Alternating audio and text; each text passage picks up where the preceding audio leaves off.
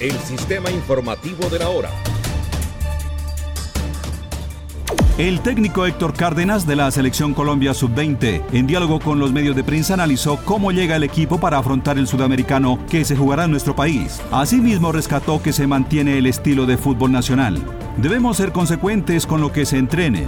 Es un equipo que va a disputar todos los partidos de igual a igual, que siempre va a representar a su país y ponerlo en el lugar que corresponde, dijo.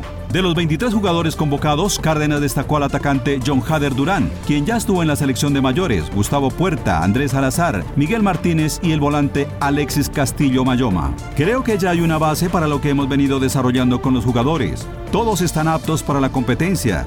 Ya se empieza a perfilar un equipo para salir para ese primer encuentro, agregó el entrenador de cara al debut de Colombia ante Paraguay el 19 de enero. El técnico también reconoció la responsabilidad que tiene al dirigir esta selección, pues sabe que de este proceso pueden salir jugadores que en unos años conformarán la base del equipo de mayores. Cárdenas comentó además que lamenta la ausencia de Yasser Asprilla, pues por una condición de su contrato con el Watford de la Premier League deberá seguir jugando en Inglaterra.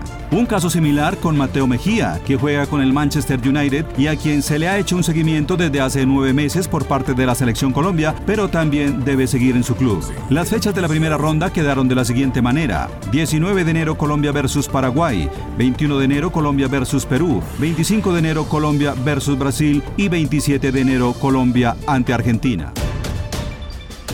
Este fue el sistema informativo de la hora